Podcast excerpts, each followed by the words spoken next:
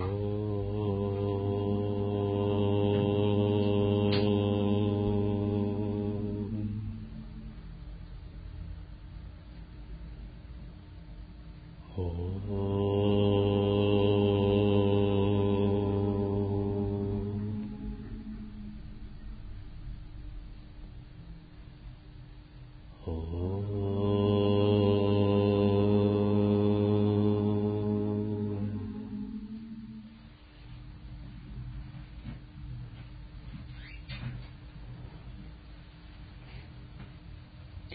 Так, мы поговорим о фундаментальных понятиях учения, таких как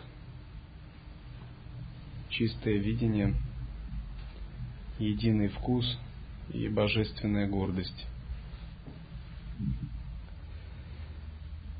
Вообще, если вы внимательно слушаете э, лекции или изучаете учение, вы примерно представляете структуру учения – и когда говорят о структуре учения, говорят, что существует видение, медитация и поведение. Видение – это, можно сказать, наше мировоззрение, ну, наше представление о времени, пространстве, о себе, о мире. Это какие-то наши фундаментальные, подсознательные, оценочные установки, которые мы обретаем в результате практики прояснения природы реальности.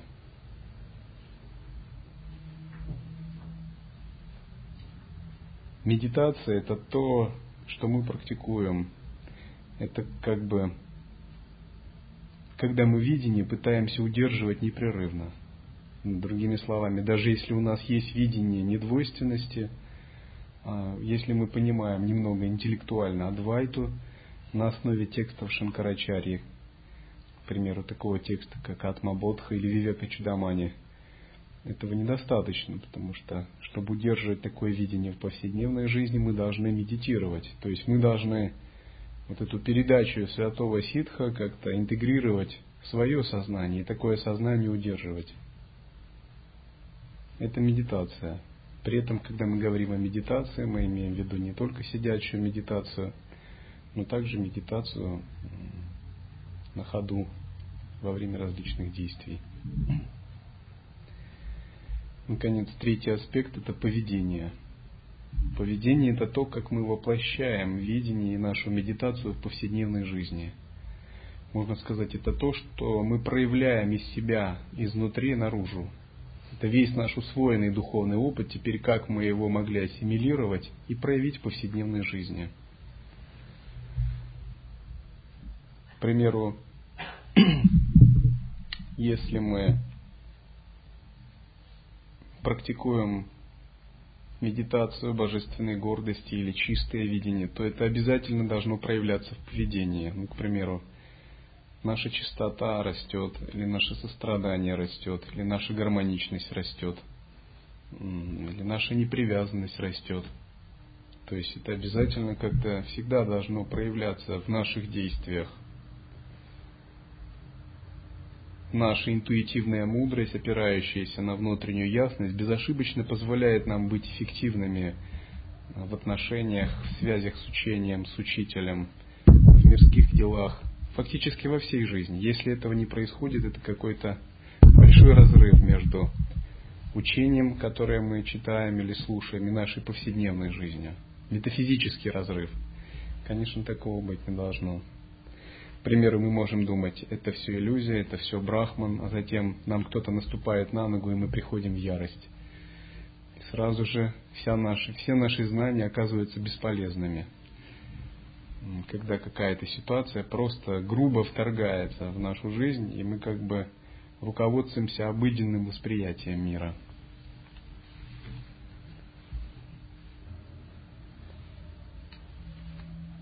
Это текст Аштавакра Гита.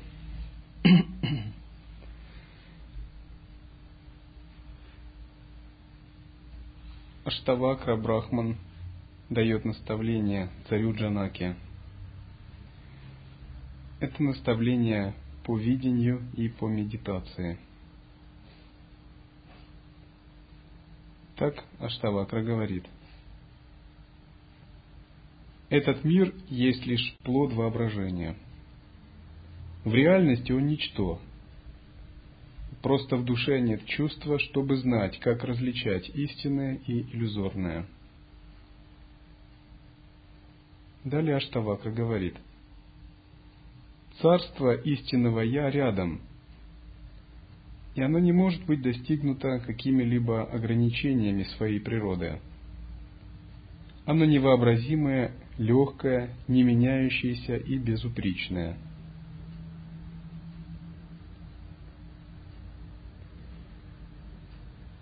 Простым устранением заблуждения и признанием своей истинной природы те, чье видение не замутнено, живут, будучи свободными от страданий.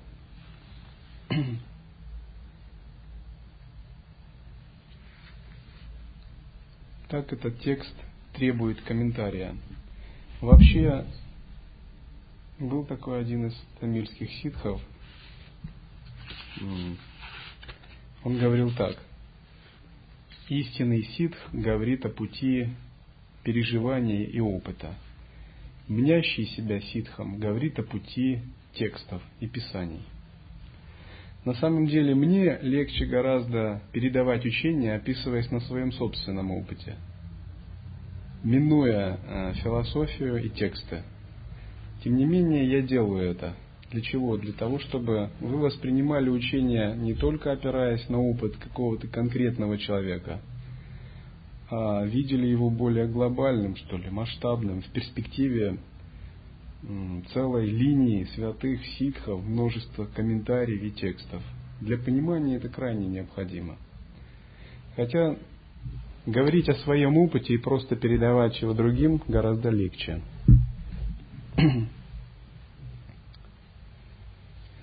Итак, сначала мы поговорим о видении. Что означает видение? Первый аспект или фундаментальная основа Видение обычных людей и видение ситхов, утверждаемое в учении, различаются. С точки зрения видения ситхов, видение обычных людей является иллюзией, заблуждением, то есть коренным или фундаментальным непониманием ни законов мира, ни своей истинной природы –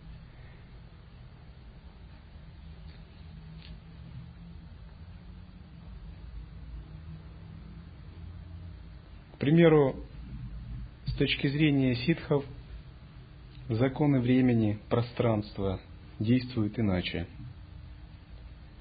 С точки зрения святых, человек является многомерным существом.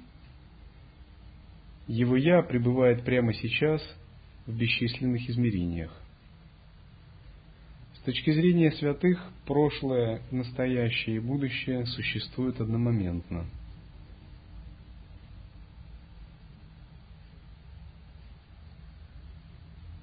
С точки зрения святых существует три теории творения Вселенной. Это так называемая теория мгновенного творения, теория постепенного творения и теория нетворения. И тот взгляд, который вообще принят, к примеру, которому нас обучали в физике э, в школьном курсе, это теория постепенного творения, называемая Дришти Сришти Вада на санскрите. Она также существовала в ведических текстах. К примеру, теория большого взрыва, постепенного проявления из физического вакуума и так далее. Однако эта э, теория причинности, следствия, ньютоновская или механика. Однако эта теория, говорится, что эта теория на самом деле ну, наиболее низшая из теорий – и она годится для тех умов, чье сознание не способно воспринять что-то более высокое. Более высокий взгляд на природу реальности, он называется теория мгновенного творения Вселенной. На санскрите она звучит как Сришти Дришти Вада. Теория мгновенного творения Вселенной превосходит обычное понимание, обычные физические законы, видение времени и пространства как чего-то отдельного. С точки зрения теории мгновенного творения Вселенной существует бесчисленное пространство вариантов нашего будущего. Это пространство вариантов существует прямо сейчас. Прошлое, настоящее и будущее расположены, можно сказать, исходят из единой точки, из сознания. Каждый предмет не локализован в пространстве, а является своего рода суперголограммой. Другими словами, каждый предмет находится в любой точке пространства. И когда йогин достигает определенного уровня осознавания, время, пространство перестает для него иметь какие-либо ограничения – С точки зрения мгновенного творения Вселенной не существует поступательного движения из прошлого в будущее, как объективного процесса во Вселенной. И говорится, что это всего лишь аспект сознания, более того, он не присущ всем, он присущ только нам, людям, как кармическим существам. И когда мы преодолеваем эти ограничения людей как кармических существ, мы перестаем быть зависимыми от диктата времени или от ограничений пространства. И такое состояние называется состоянием бессмертия, полной свободы или просветления и освобождения. Другими словами, законы физической вселенной, времени и пространства, они, они верны только для нас, как для людей. Но боги свободны от таких законов. Святые махасидхи свободны от них. Каждый, разумеется, по уровню своей святости – и, к примеру, физика большой Вселенной или физика времени и пространства, с точки зрения богов, та физика, которая есть у людей, это не более чем детский лепет. То есть это взгляд всего лишь из ограниченного видения. На самом деле, с более высокой точки зрения, время, пространство – это нечто, что может совершенно меняться в зависимости от того, как меняется наше сознание – к примеру, с точки зрения Дришти, Сришти Дриштивада, то есть творения мгновен, мгновенного творения Вселенной, не существует никакого мира, который якобы существовал от нас независимо. Мир является творчеством нашего сознания, является проекцией нашего сознания. И один человек говорил так. Все вещи существуют независимо от нас, до тех пор, пока мы с этим согласны. Другими словами, если мы не понимаем этого принципа, то они как бы и существуют независимо от нас, и мы не можем никак на них повлиять. Но как только мы получаем этот секрет или ключ доступа, понимание того, что вещи являются творением или проекцией нашего сознания, мы обретаем способность по-настоящему менять реальность внутри и вовне точки зрения теории мгновенного творения Вселенной, не существует внешнего мира как такового. Мир создается сознанием. Скорее есть многообразное проявление бесчисленных энергий одной субстанции, абсолюта. И мы не являемся в строгом смысле людьми или человеческими существами сами по себе – мы являемся такими же равноправными мыслящими излучениями Абсолюта. К примеру, если мы рассмотрим этот зал, то кажется, что эта комната существует сама по себе. Но на самом деле, если мы глубоко поразмышляем, эта комната существует только благодаря тому, что есть мы, которые ее видим –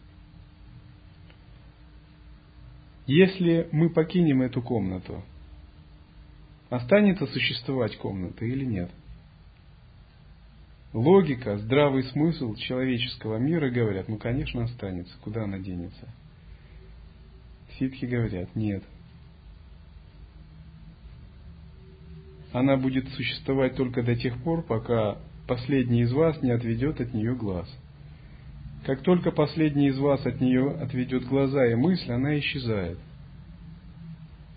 Кто-то может сказать, но можно прийти и удостовериться, что она будет существовать, она никуда не исчезнет. Но в том-то и дело, что когда вы придете и удостоверитесь, включится ваше сознание, ваши глаза, ваша проекция, и вы ее создадите снова. Но в тот момент, пока вы не видели ее и пока вы не смотрели на нее, ее не было. Другими словами, когда мы смотрим на что-либо, мы актуализируем это и воссоздаем. Когда акт сознания отсутствует, происходит изменение. Этой комнаты не существует, пока мы не думаем о ней или пока мы ее не видим. Если бы эту комнату увидели боги, они увидели бы ее в другом измерении, с большим количеством мерностей, где время течет иначе. К примеру, в виде дворца, в виде чего-то украшенного драгоценными камнями, с какими-то эффектами, совершенно в другом ракурсе. Если бы эту комнату увидели асуры, они бы увидели ее, к примеру, как сложное электронное устройство – если бы эту комнату увидели существа ада, они бы увидели ее как камеру пыток, к примеру, наводящую ужас. Каждый бы, входя в это поле, он как бы, как бы спроецировал свое видение реальности в соответствии с кармическим видением. Но самой как таковой этой реальности, отдельной от видящего, нет.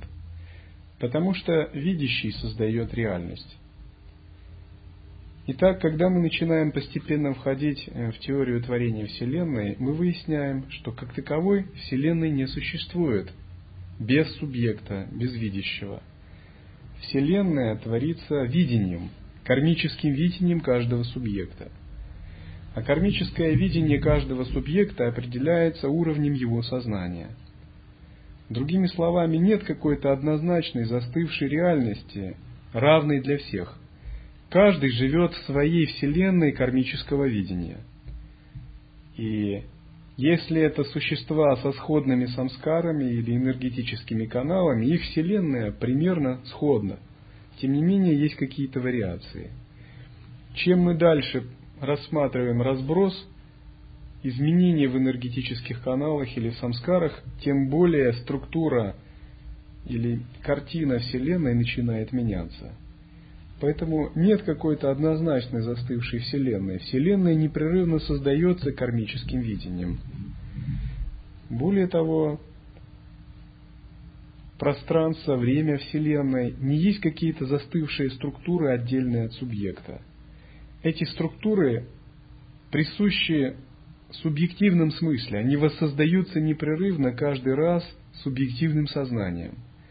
Поэтому время – это Категория не объективная, а психологическая. Пространство – категория также не объективная, а психологическая. Нам кажется время и пространство объективными категориями, потому что у нас есть так называемое общее поле кармического видения. То есть мы все участвуем в сотворении некой реальности, как бы имея общую психологию – можно сказать так, что мир является своего рода коллективной визуализацией.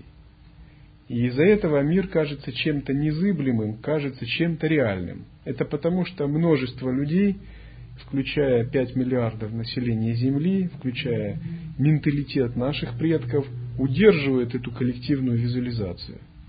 Тем не менее, как только мы начинаем в психологическом плане выходить за э, видение кармического видения людей, приобретаем другое кармическое видение, внезапно полностью начинают меняться параметры времени, пространства, физические законы Вселенной. Мы обнаруживаем, что меняя себя, мы можем менять мир.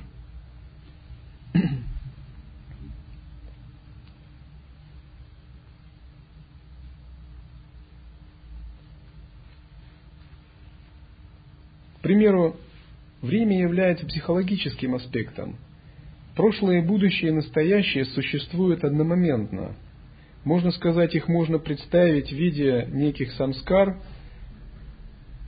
которые, как фильм на кассете, уже целостно существуют.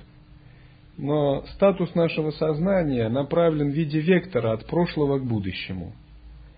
Это просто статус нашего сознания, присущий именно нам, как людям. Если мы меняем статус нашего сознания и входим в более глубокий уровень, мы можем, не обязательно нам двигаться от прошлого к будущему. Мы можем оставаться в вечном настоящем. Или можем двигаться от будущего к прошлому. При этом мы можем видеть, что будущее и прошлое не статично, оно как бы существует как бесчисленное поле вариантов. Каждый акт сознания, каждое изменение в сознании создает новую вариативную вселенную. Фактически, прямо сейчас наше будущее представляет собой поле вариантов. В одном из вариантов мы являемся Буддой, в другом – мирянином, обычным человеком, в третьем – божеством, обладающим миллиардами иллюзорных тел. Эти поля вариантов примерно они существуют перед нами. Их как бы не надо уже достигать. Они существуют одномоментно, прямо сейчас, как наши возможности. Если мы можем сдвинуть сознание в какую-либо точку, близкую к этому полю вариантов, эти возможности сразу же начнут актуализироваться, проявляться. Почему нам не приходит в голову проявить это или почему не удается проявить. Просто мы не задумываемся над этим.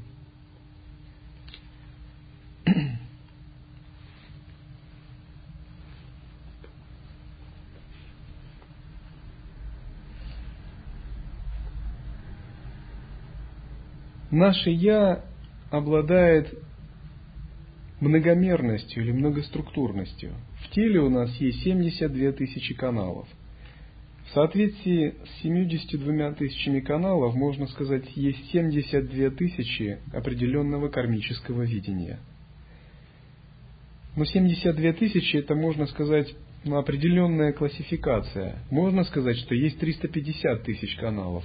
Это тоже правомерно.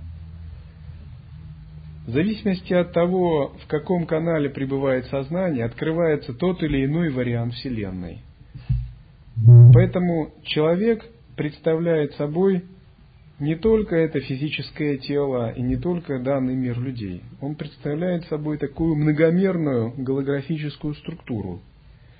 Можно сказать, что у нас существует 72 тысячи двойников или 72 тысячи вариантов, которые в свою очередь могут разветвляться на еще большее количество. Они распределяются по пяти основным семействам, связанным с пятью элементами – и когда вы читаете древние сутры, там говорят, что великий святой может проявлять из себя иллюзорные тела. Он может проявлять одно иллюзорное тело, два, три, проявляться как множество тел, как десятки тел, как сотни тел, как миллиарды тел, как десятки миллиардов тел, как бесконечное множество иллюзорных тел. Почему он так может проявляться? Потому что он входит в природу ума, в единую сферу, где все энергетические каналы начинают быть задействованными. Его сознание может распространяться по всем 72 тысячам энергетических каналов. Каждый канал – это открытие какой-либо вариации Вселенной. В этой вариации Вселенной существует свое видение, соответственно, свои законы, ход развития событий и свой образ человека в облике иллюзорного тела. К примеру, наше тело является своего рода такой отправной точкой или пространственным порталом, входом в другие измерения, измерения богов, духов или демонов. Об этом пишется в различных священных текстах, к примеру, в Шандиле Упанишаде или в Шива Самхите. Каждая область нашего тела, к примеру, лоб, макушка, горло, сердце, живот, половые органы, колени или стопы – является областью определенных каналов кармического видения. Сосредотачивая там ум и прану, мы можем актуализировать то или иное кармическое видение и, соответственно, вступать со своими тонкими частями. К примеру, от пупка до, до ног существуют плотные миры, называемые расатала, патала, то есть так называемые нижние или адские измерения. Это миры плотных энергий. И в этих мирах существуют наши же проявления или наши дубли-двойники, иллюзорные тела, но которые мы пока сейчас воспринимать не можем. Если мы очищаем сознание и берем их под контроль, воссоединяемся с ними, они становятся нашими манифестациями, такими как гневные божества – от пупка до макушки существуют другие каналы. Это миры Сварга-лока, Тапа-лока, Сатья-лока, Джана-лока, Джнана-лока. – это миры богов или чистые божественные измерения. В них существуют наши внутренние божества. Внутренние божества – это своего рода ангелы-хранители или деваты, покровители. Что такое эти деваты? Некоторые считают, что это боги, которые не сходят к людям, которые отдельны от нас. На самом деле это чистые, просветленные творческие энергии нас самих. Можно сказать, это части нашего «я», более умные, более сознательные, более творческие, которые уже обрели просветление, которые уже воссоединились, но мы с ними пока еще не в контакте. То есть это наши тонкие божественные двойники. Таким образом, человек представляет собой вовсе, конечно, не тело. Он представляет собой такую многомерную структуру, которая связана с бесчисленным количеством миров. И в этих бесчисленных количествах миров у него существует его «я». Оно может представлять в облике гневных божеств, мирных божеств и радостных божеств, в зависимости от того, э, какой аспект его энергии проявляется, сатва, раджас или тамус –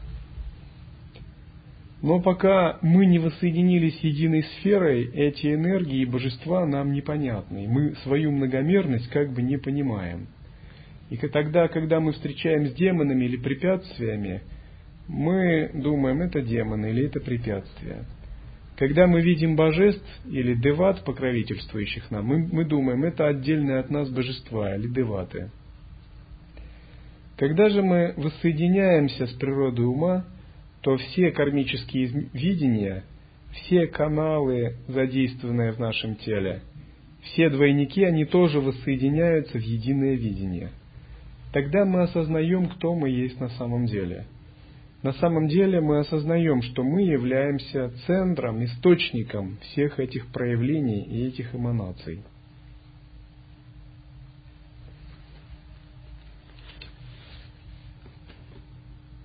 К примеру, вот то, что я вам сейчас изложил, это как бы так очень кратко, это теория Сришти Дриштивада или мгновенного творения Вселенной. Но эта теория не является даже самой как бы она с точки зрения человеческого восприятия невероятна, но она не является как бы конечной. Есть еще более высокая теория, которая называется Аджатавада. С точки зрения Аджата Вада не существует творения Вселенной, не существует времени, не существует пространства. Существуют только игры единой неделимой субстанции. Не существует вообще объекта, субъекта, не существует чего-либо вообще в человеческом понимании – но аджата вада очень сложна, ее нельзя объяснить на уровне какого-то философского дискурса. Она познается только непосредственно живым опытом самадхи. Но теорию Сришти Дриштивада ее можно немного обсуждать и прояснять. К примеру, с точки зрения постепенного творения Вселенной существует везде причина и следствие. Причина в прошлом, следствие в будущем – и всегда происходит движение чего-либо именно как вектор движения от причины к следствию. И обычно говорят, что есть закон кармы, и в соответствии с законом кармы мы пожинаем плоды э, тех причин, которые создали ранее. В общем, с обыденного кармического видения так оно и есть. И пока мы не освободили свой ум, всегда действует закон причин и следствий. Ну, допустим, если у человека много заслуг прошлой жизни, в этой жизни он всегда получает плоды этих заслуг. Допустим, его интеллект развит, его окружение гармоничное, он живет в процветании или в духовной обстановке.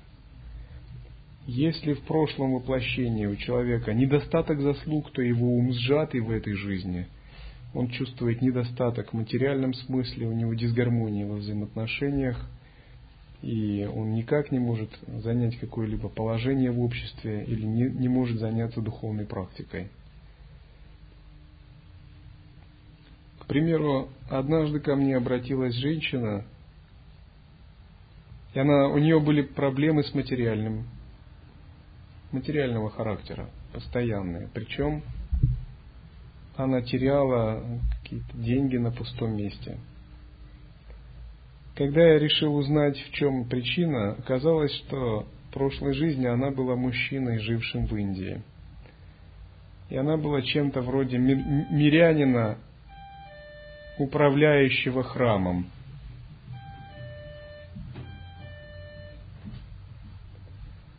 Но, будучи мирянином, управляющим храмом, она была жадной.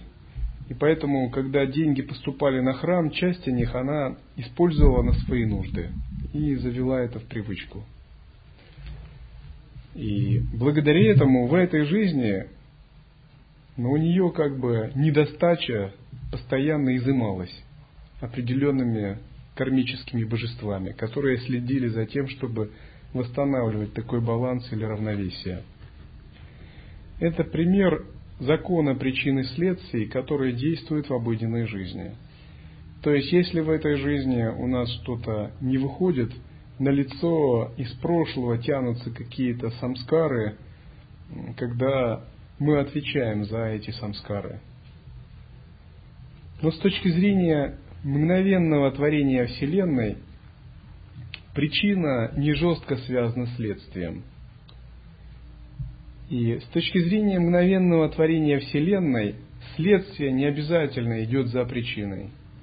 Если мы изменяем, если мы делаем что-либо, это всегда ведет к изменению сознания – Изменение сознания ведет к тому, что открывается какой-либо новый вариант Вселенной. Фактически, каждый акт нашего сознания изменя... изменяет кармическое видение и открывает какой-то новый вариант развития событий. Другими словами, вот сейчас мы сделаем подношение Махасидху Дататрея. Что означает сделать какой-либо простой даже ритуал – это означает немного поменять кармическое видение и открыть другой вариант развития событий. Развитие Вселенной, к примеру, где есть Святой Дататрия. И войти в этот вариант развития событий.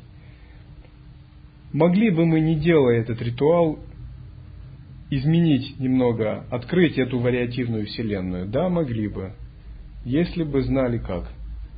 То есть ритуал это самое простое деяние – но его не обязательно делать, если мы знаем, как находиться в присутствии или как призывать какого-нибудь святого. Мы просто, поменяв себя внутри, могли бы немного изменить нашу внешнюю Вселенную. Это и есть принцип мгновенного творения Вселенной.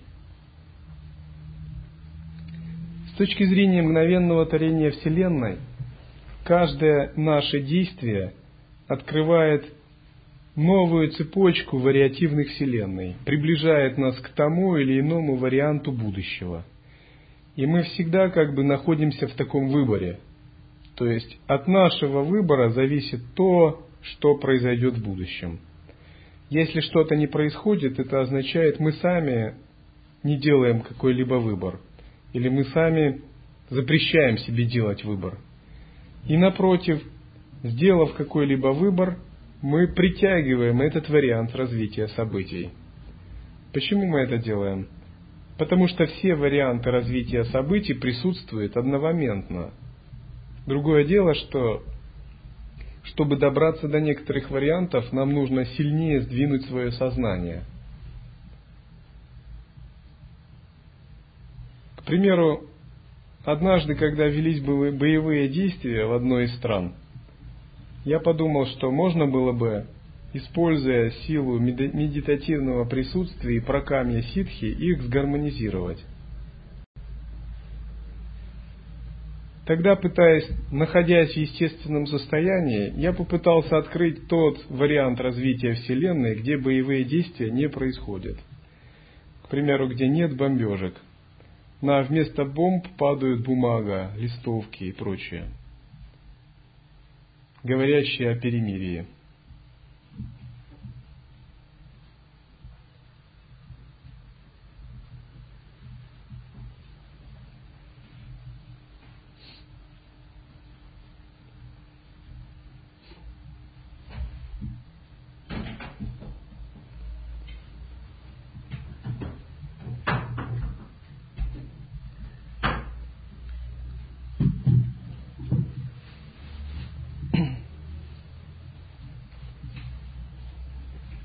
Когда такое намерение санкальпа было выражено,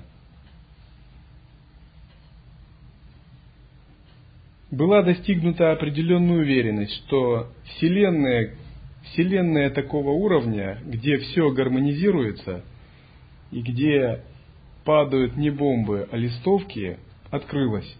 Это возникает как некое чувство яснознания, как внутренней уверенности – это означает, что контакт с событием налажен, им можно управлять, и оно поддается управлению. Благодаря тому, что вы действуете из состояния глубинного источника. Ну тогда я просто выразив эту санкальпу, просто оставил ее, запечатав. Через два дня я увидел, что в том месте боевых действий прекратились бомбежки и вместо этого разбрасывались агитационные листовки. Разумеется, это не было постоянно. Это было всего лишь э, сутки или двое. Тем не менее, такое извещение э, прошло, я его отследил. То есть, до тех пор, пока Санкальпа действовала, ее хватило, чтобы установить, остановить и сгармонизировать деструктивную энергию – и открыть вариативную вселенную, где боевых действий нет и где сбрасываются листовки. Поскольку эта санкальпа была заложена с уровня присутствия. Уровень присутствия – это уровень Бога-Творца. Это уровень, когда мы можем постепенно манипулировать временем и пространством. Когда мы можем открывать другие варианты развития событий. Почему это было возможно? Потому что на самом деле прямо сейчас существуют или тогда существовали одновременно такие варианты событий, где боевые действия вообще не велись, а велась, к примеру, какие-то агитационные, агитационные бумажные действия. Что я сделал? Я просто на некоторое время вошел в это другое видение и актуализировал эту цепочку вариативной Вселенной. На некоторое время сделал ее ближе и совместил с этим кармическим видением. Поскольку намерение было не сильное, это удалось на сутки или на двое. Если бы намерение было более сильное, это можно было бы сделать на неделю, на месяц, или вообще эта ситуация полностью была бы стерта. Такие действия, их, ну, таких примеров очень много, только я о них как-то не особо распространяюсь. Это действие, которое называется пракамья ситхи. Пракамья ситхи означает способность управлять реальностью. Когда это возможно? Это возможно, когда вы находитесь в статусе Бога-Творца. Что такое статус Бога-Творца? Конечно, это не уровень обычного человека, находящегося в состоянии понятийного ума. Это состояние, когда вы входите в присутствие, в естественное состояние. Когда вы входите в глубинный, неконцептуальный, парадоксальный слой вашего разума. Когда вы входите в интуитивное поле осознавания, где нет мыслей, концепций, теоретических построений – где нет ощущения связанности двойственными понятиями, таких как субъект-объект, время, пространство. Можно сказать, это точка абсолютной шуньяты, великий ноль или пустота. И отождествляя себе и позиционируя себя как такую великую пустоту, вы принимаете тот же статус, что и статус Бога-Творца. А затем вы прилагаете намерение или санкальпу из этого состояния – и когда вы выражаете санкальпу из этого состояния, вы оперируете параметрами вечности и бесконечности. Когда вы оперируете такими параметрами, ваша санкальпа начинает сдвигать законы времени и пространства. Тогда ваше намерение по-настоящему может проявляться. А Вадхута Дататрея говорил об этом в Трипура Рахасе. Он говорил так, что Вселенная становится такой, какой ты задумываешь. Но почему человек, задумывая, видит, что Вселенная вовсе не собирается становиться такой? Почему его намерение не воплощается? Все мы, в общем-то, не прочь бы поменять наш мир, который нас окружает, или собственный статус. Дело в том, чтобы, чтобы Вселенная стала, какую мы задумываем, мы должны действовать, исходя не из понятийного ума, обусловленного нашим малым «я», нашими обыденными представлениями и прочим, а мы должны войти в совершенно другой уровень осознавания, в другую плоскость. Это плоскость интуитивного разума. Ее называют будхи, а за ним атман. Если мы рассмотрим структуру сознания, то обычно ее так описывают. Манас ахамкара, то есть понятийный ум, ложное эго, маленькое я. Если глубже, это будет будхи, интуитивный разум. Еще глубже аха, э, атман, чистое сознание, абсолют. И только когда мы входим в чистое сознание, в абсолют и занимаем статус абсолюта, тогда могут проявляться прокамья ситхи.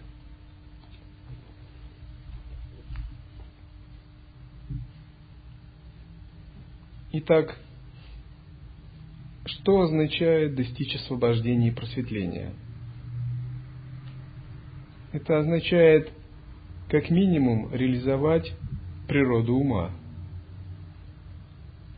Реализовать природу ума – это означает воссоединиться со Всевышним Источником, войти в естественное состояние, на уровне видения воссоединиться с Богом Творцом – и превзойти затем понятие творения, разрушения, созидания, превзойти все понятия. Воссоединиться со Всевышним Источником на уровне ума возможно только когда мы находимся в безвыборочной осознанности. Когда вместо того, чтобы следовать за комментариями и концепциями, мы находимся в простом состоянии, подобном ребенку – когда мы не цепляемся, не привязываемся, не планируем будущее. Когда мы можем отпустить себе и расслабиться полностью. Когда мы утверждаемся в антарьямене, внутреннем наблюдателе. И вот такая утвержденность является базовым сознанием, чтобы практиковать дальше – когда мы поняли этот принцип базового сознания, мы можем практиковать дальше согласно учению о трех золотых правилах. Учение о трех золотых правилах гласит, что сначала нам надо как-то утвердиться или открыть это базовое сознание хотя бы немного. Затем нам нужно прояснить его, сделать глубоким и полным. Наконец, когда мы его прояснили, следует в нем оставаться, не отвлекаясь, непрерывно до тех пор, пока оно не наберет огромную силу. Итак, что такое дальнейшее освобождение или просветление? Когда мы утвердились в этом базовом сознании, мы освобождаемся от всех видов кармы. Несмотря на то, что мы начинаем утверждаться в базовом сознании – карма существует. И карма еще остается.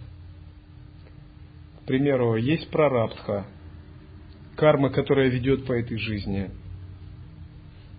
Есть дхарма-карма, узловые моменты, которые нельзя отменить. Типа зачатия детей, вступление в брак и прочее. Какие-то трудные жизненные ситуации, которые нельзя превзойти. Есть манаса карма, которая показывает, как на нас влияет окружение. Ее называют резонансный фактор.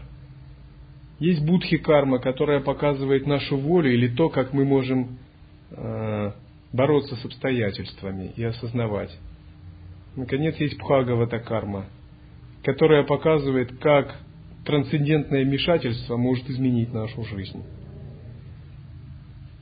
Дальнейшее освобождение просветления заключается в том, что мы поддерживаем это базовое сознание, сознание Творца, сознание Бога, до тех пор, пока все эти кармы не самоосвободятся. Что происходит далее? Достижение освобождения значит создать новую реальность, где нет, к примеру, страданий – нет смерти, нет иллюзий. Достижение просветления, освобождение это не означает, что мы остаемся там, где мы есть. Это означает настоящий переход в другое видение, в другое измерение жизни, в другое бытие. Разумеется, это не географический переход. И такое другое измерение не имеет местоположения с точки зрения обычного пространства. Такой другой переход называется переход в чистое видение. Итак, как можно создать эту новую реальность? Что это за новая реальность? Эта новая реальность называется мандала, священное мистическое пространство. Можно сказать, что сейчас мы живем э, в нечистом видении, сансарном видении. Но нечисто это означает не воссоединенное со Всевышним Источником, не воссоединенное сознанием. Это не имеет отношения к человеческим понятиям загрязненности. Это просто означает не видеться так, как оно есть. Итак, с одной стороны, есть сансарное измерение, то, в котором мы находимся. С другой стороны, есть чистое видение, священное пространство, мандала – сансарном измерении есть страдания, старость, болезни, смерть, иллюзии, невидение, непонимание законов реальности и самого «я». Но это то, что присуще всем людям и всем существам из нижних миров. В чистом видении или в мандале положение обстоит иначе. Во-первых, в чистом видении все находится в недвойственности. И чистое видение или мандала – это не просто христианский рай – наподобие аналог какого-либо рая, где все наслаждаются. Это нечто, это недвойственное сознание, которое объединено с энергией. Но многие могут читать описание райских уровней, могут подумать, что чистое видение это именно рай. Однако раи бывают разными. К примеру, есть чистые земли, есть миры Брахмалоки, но когда мы говорим о реализации в лай-йоге, то мы именно говорим, в какой же рай мы хотим попасть. Если это просто рай двойственный, где есть просто некоторое наслаждение, нет страданий, то такой рай, его называют небеса страстью, он нас не устраивает. Нас интересует мир, где полностью реализована недвойственность. И эта недвойственность проявляется именно не только как сознание, то есть это не растворение в безличном аспекте Абсолюта, Брахмане, но это также способность проявлять энергию. И такой мир называется мандала чистого видения. Это означает, что Абсолют там проявляется, но он также проявляется в персонифицированных существах в виде божеств. Такие божества сознанием едины с Абсолютом. Но на уровне энергии они могут также проявляться. То есть это Абсолют, который может проявляться в виде различных иллюзорных тел. В мандале чистого видения не существует обычных понятий, таких как чистое, нечистое, доброе злое, или время и пространство – это полностью трансцендентальное измерение, тем не менее оно может проявляться в виде энергии, в виде божеств. Какие там действуют законы? Можно сказать так, что там все связано с сознанием. Все элементы нераздельны с осознаванием. Все является проекцией ума. Каждое живое существо там является как бы Богом-творцом – оно находится в центре как бы Вселенной. И Вселенная видится им как проекция его собственного Я. Также в текстах есть такие описания. В измерении чистого видения весь мир видится как священное пространство. Все живые существа как божества в мандале. Все звуки как звуки баджанов или мантр, то есть как нечто священное или чистое – все дома, деревья, как дворцы божеств. Все события, которые происходят, как лилы, как игры Абсолюта. Как мы можем попасть в эту реальность? Мы можем попасть в эту реальность из нечистого кармического видения в чистое, только если мы ее сами создадим. Поскольку чистое измерение происходит из нашего собственного осознавания. Чистое измерение может быть сотворено, если мы находимся в присутствии осознанности и недвойственности. Это означает, мы сами должны создать такую реальность, выступить в роли Творца – то есть никто не может за нас ее создать. Мы сами ее должны создать и войти в нее, войдя в недвойственное осознавание. Даже если какой-то святой захочет нас туда поместить, но у нас не будет недвойственного осознавания, мы не сможем в нее войти, поскольку это вопрос не внешний, а вопрос внутренний. Итак, что означает выступить в роли Творца? Это означает занять статус божества. Как занять статус божества? К примеру, развить себе качество божества. Качества божества такие, как медитативность, осознанность, божественная гордость, чистое видение, интуитивное сознание – по большому счету, духовная практика заключается в том, чтобы постепенно начать развивать в себе такие качества. И вот мы теперь подходим как бы к вот этим трем фундаментальным понятиям, таким как божественная гордость, чистое видение и единый вкус. Все эти три качества не присущи людям. Эти три качества присущи богам или божествам – и когда мы именно овладеваем этими тремя качествами, мы по-настоящему можем создать эту новую реальность. Благодаря чему развиваются эти качества? Или на что указывает овладение, овладение этими качествами?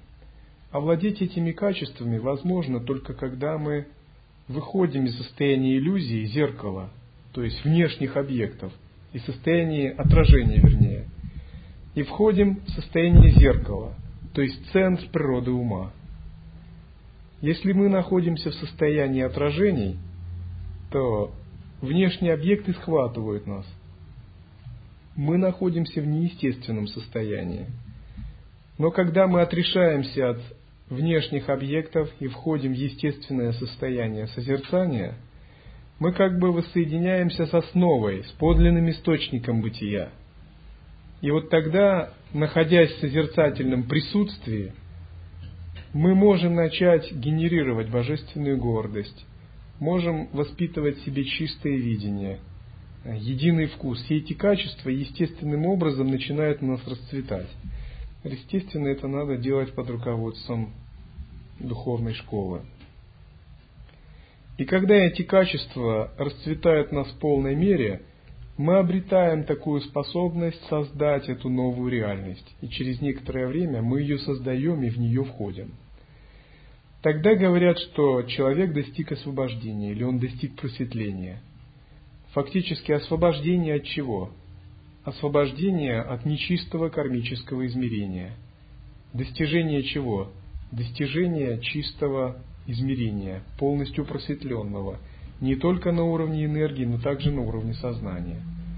Духовный путь это не что иное, как э, проделать этот путь из нечистой мандалы, из, из уровня нечистого кармического видения и сделать великий переход в чистое видение. И когда такой великий переход происходит полностью, то тело святого дематериализуется – если такой великий переход происходит частично, тело остается обычным телом, но перенос происходит только как сознание и как энергия.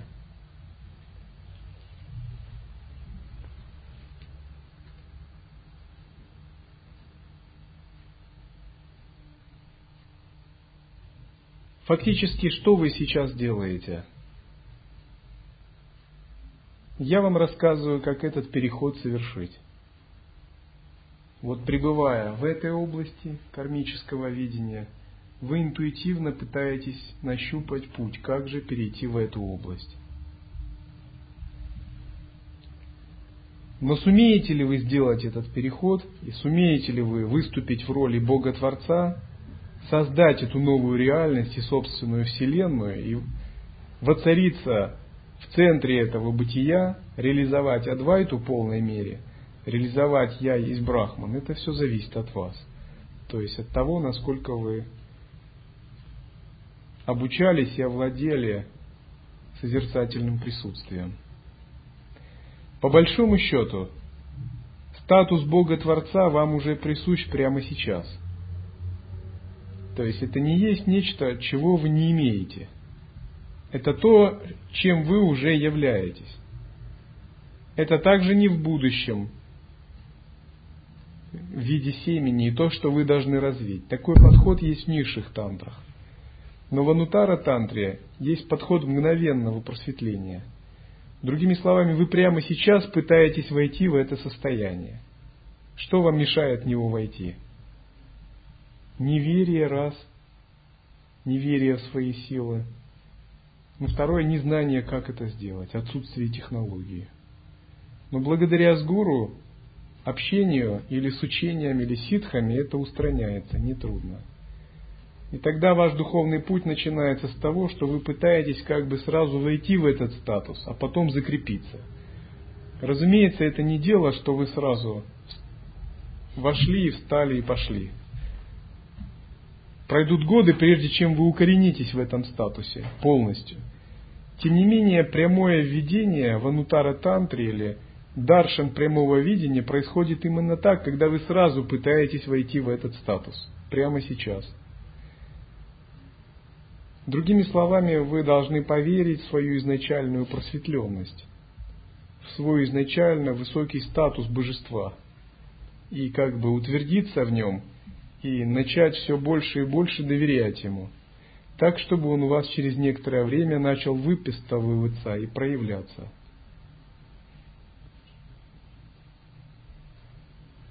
С точки зрения Нутара Тантры, все уже просветлено – все уже совершенно и абсолютно. Есть только лилы или игры абсолюта с самим собой.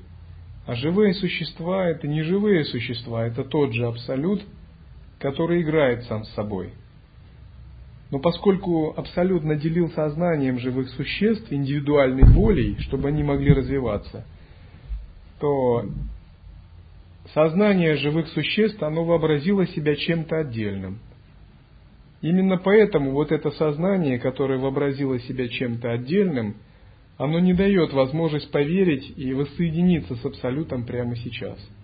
То есть ему нужна логика лекции, много убеждений, техники и практики, тонкое развитие осознанности, прежде чем это произойдет по-настоящему. Тем не менее, с самого начала это все является как бы игрой, лилой – Игра лила не означает нечто поверхностное, легкомысленное. Это нечто очень глубокое и запредельное. Это лишь означает, что все действия самоосвобождены,